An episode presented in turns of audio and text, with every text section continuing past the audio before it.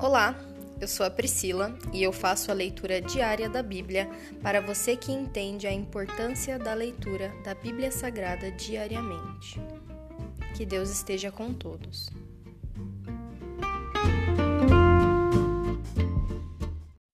Ouça agora o capítulo 14 do livro de Deuteronômio. Animais cerimonialmente puros e impuros.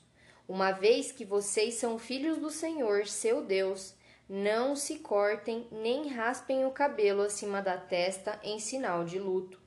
Vocês são um povo consagrado ao Senhor, seu Deus, e ele os escolheu dentre todas as nações da terra para serem sua propriedade especial. Não comam animais detestáveis, cerimonialmente impuros. São estes os animais que vocês podem comer: o boi, a ovelha, o bode, o veado, a gazela, a corça, a cabra selvagem, o íbex, o antílope e a ovelha montês. Vocês podem comer qualquer animal que tenha os cascos divididos em duas partes e que rumine. Mas se o animal não apresentar essas duas características, não pode ser consumido. Não comam, portanto, o camelo, nem a lebre, nem o coelho silvestre.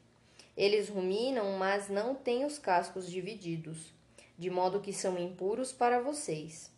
Também não comam o porco, pois embora tenha os cascos divididos, não rumina, não rumina e portanto é impuro para vocês. Não comam a carne desses animais, nem toquem em seu cadáver. De todos os animais que vivem nas águas, vocês podem comer qualquer um que tenha barbatana e escamas. Não comam, porém, animais que vivem nas águas, mas não têm barbatanas e escamas. Eles são impuros para vocês. Vocês podem comer qualquer criatura voadora que seja cerimonialmente pura. Essas são as criaturas voadoras que vocês não podem comer: o abutre folveiro, o abutre barbudo, o abutre fusco, o milhafre, o falcão e todas as espécies de condores todas as espécies de corvos, a coruja de chifres, a coruja do campo, a gaivota, todas as espécies de gaviões, o mocho galego, o corujão, a coruja das torres, a coruja do deserto, o abutre do Egito, o cormorão, a cegonha, todas as espécies de garças, a polpa e o morcego. Todos os insetos alados que rastejam pelo chão são impuros para vocês, de modo que não podem comê-los. Contudo, podem comer qualquer criatura voadora que seja cerimonialmente pura.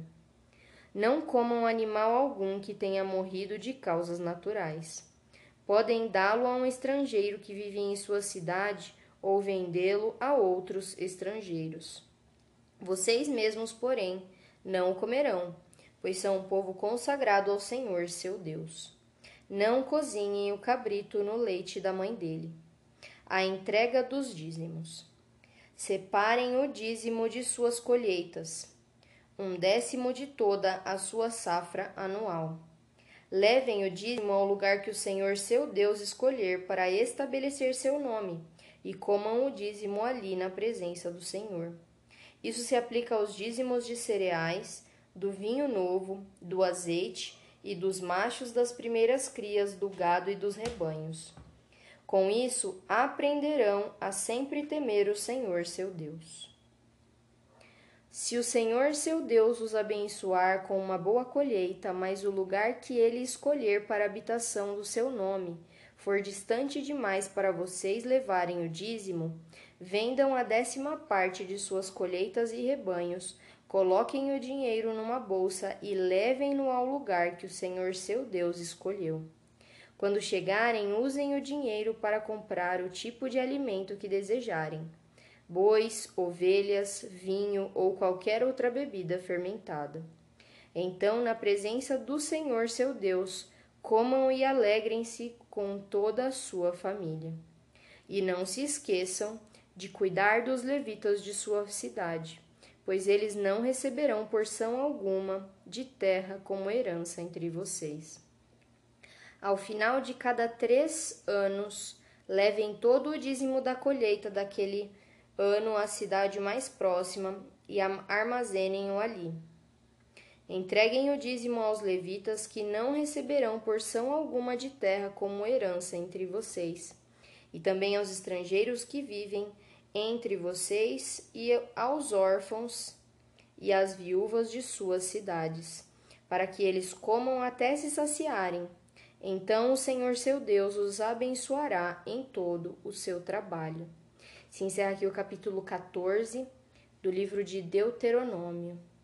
E hoje a minha oração, Pai, é para que o Senhor torne os nossos corações generosos e a nossa vida farta, mas não só farta financeiramente, mas farta espiritualmente, emocionalmente, fisicamente, que nós sejamos abundantes em saúde, em amor, em presença de Deus nas nossas vidas.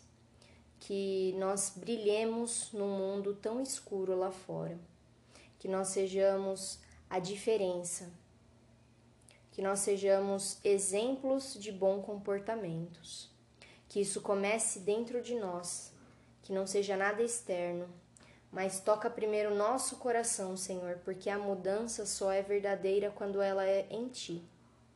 Nós te agradecemos e te pedimos, fica conosco pois nós temos sede da tua presença, nós ansiamos pelo dia em que estaremos vendo e ser e sendo vistos, né? Nós ansiamos pelo dia em que nos veremos face a face, Senhor. Cuida de nós até esse dia chegar. Nós te amamos e te agradecemos e te glorificamos em nome de Jesus. Amém.